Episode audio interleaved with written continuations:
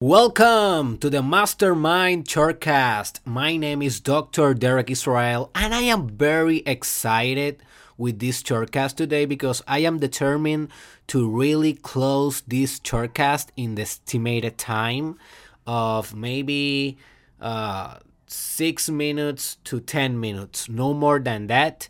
And that is how I want to maintain this project of the shortcast brief, direct, and into the point. I know, I know that I not always deliver this intention, but I will be my best in this episode to infuse your mind to induce your mind to think like a top ass entrepreneur and I will do it quick. So this is the deal today. I made a beat, I made music. So the beat that you are about to hear was self-made, handmade in the cuisine of Dr. Derek Israel Studios. So I'm not coming here with fake copyrighted music, boy. This is a piece of art and at the same time, while you are enjoying this piece of music, I will be injecting into your brain the greatest seeds for you to become a great, powerful, and mesmerizing entrepreneur. So if you're a businessman, a businesswoman, a business intersex, or if you are thinking or of launching a project, and uh, becoming your own boss, this will be a treasure for you. Remember that the exclusive group of the Mastermind Podcast Challenge Season 2 is on the description. That will be happening in Instagram, um, no Instagram, Telegram. So download the Telegram group, uh, app, go to the description, join our group. We're gonna uh, discuss more profoundly the challenges uh, the the growth the hacks the secrets all that i have been teaching you guys. There in our exclusive group platform we are going to get deeper into that okay? Into this growth into this mindset into this lifestyle, personal development lifestyle, uh, self transcendence lifestyle, improving the world lifestyle, right? So enjoy, my friend. Join our group and see you in the other side. So, you want to be an entrepreneur, huh? You want to be the man.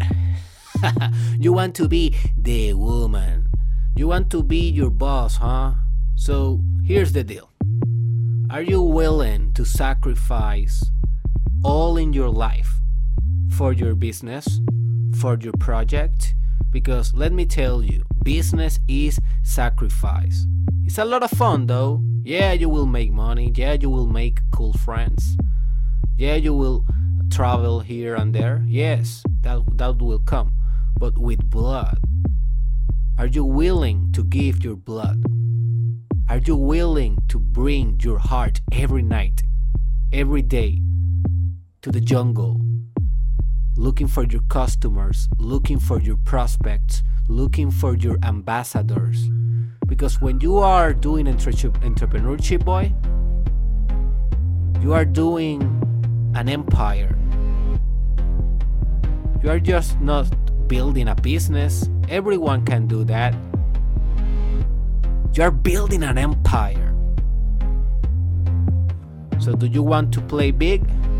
Do you want to go big? Or you to or you plans to keep the same? Keep little. Hey, you got potential, man. Come to the big leagues. Come to the big leagues.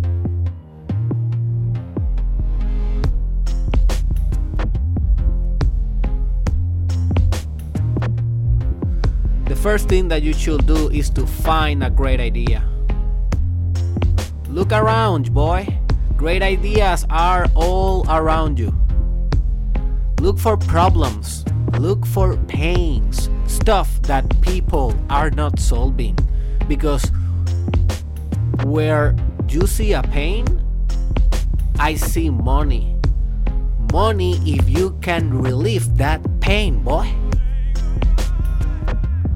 That is the whole deal. You solve pain. People have a lot of pain. What are those? And how can you develop systems? Hey, I want to overemphasize that word systems. You don't create products, you don't create services, you create systems. If you change your mindset thinking about systems, maybe you can change the market. And what is the market? Boy, the market is the parallel of your ex in your love dimension. Like the market is that bipolar, crazy ass kind of individual that is very unpredictable and that you cannot handle or control. Well, that is the market. The market is irrationality manifested in organisms with economic means and economic transferences. So the market is the place that decide if you are fit or not to become who you think you are. You know, we all have these fantasies about who we think we should be, but let me give you some piece of advice, boy. Let the market decide that. Let the market decide if you are good enough or not. And how? How the market decide? How?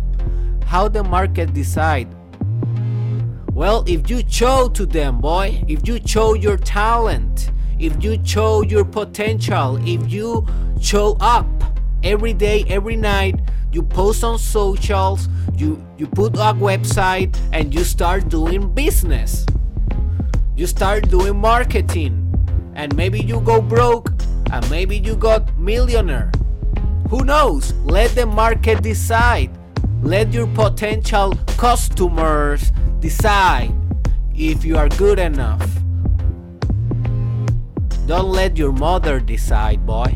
Don't let your dad decide. Don't let your boss decide. Don't let your ex decide. Let the market. Who got your money? Huh? Let those who got your money decide if you are good or not. Hey, and if they decide that you are not good enough, what do you need to do? Think. Come on. Come on, man. Think about it. What do you need to do? Yes, you need to go back to the laboratory of your mind. Uh huh. And go to the drawing board and recreate your plans. Look for ways to reconfigure the process. You need to find ways to do all again, everything new, with a new perspective, with a new mindset, and then attack.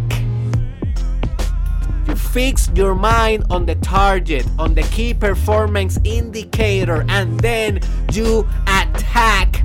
Boy, you let free the beast. You are a beast. You are an entrepreneur. You got what it takes. Let the market decide. Show your potential. Show up every day, every night. Let the market decide. Let the market decide your greatness. You are great. I believe in you. Go get it.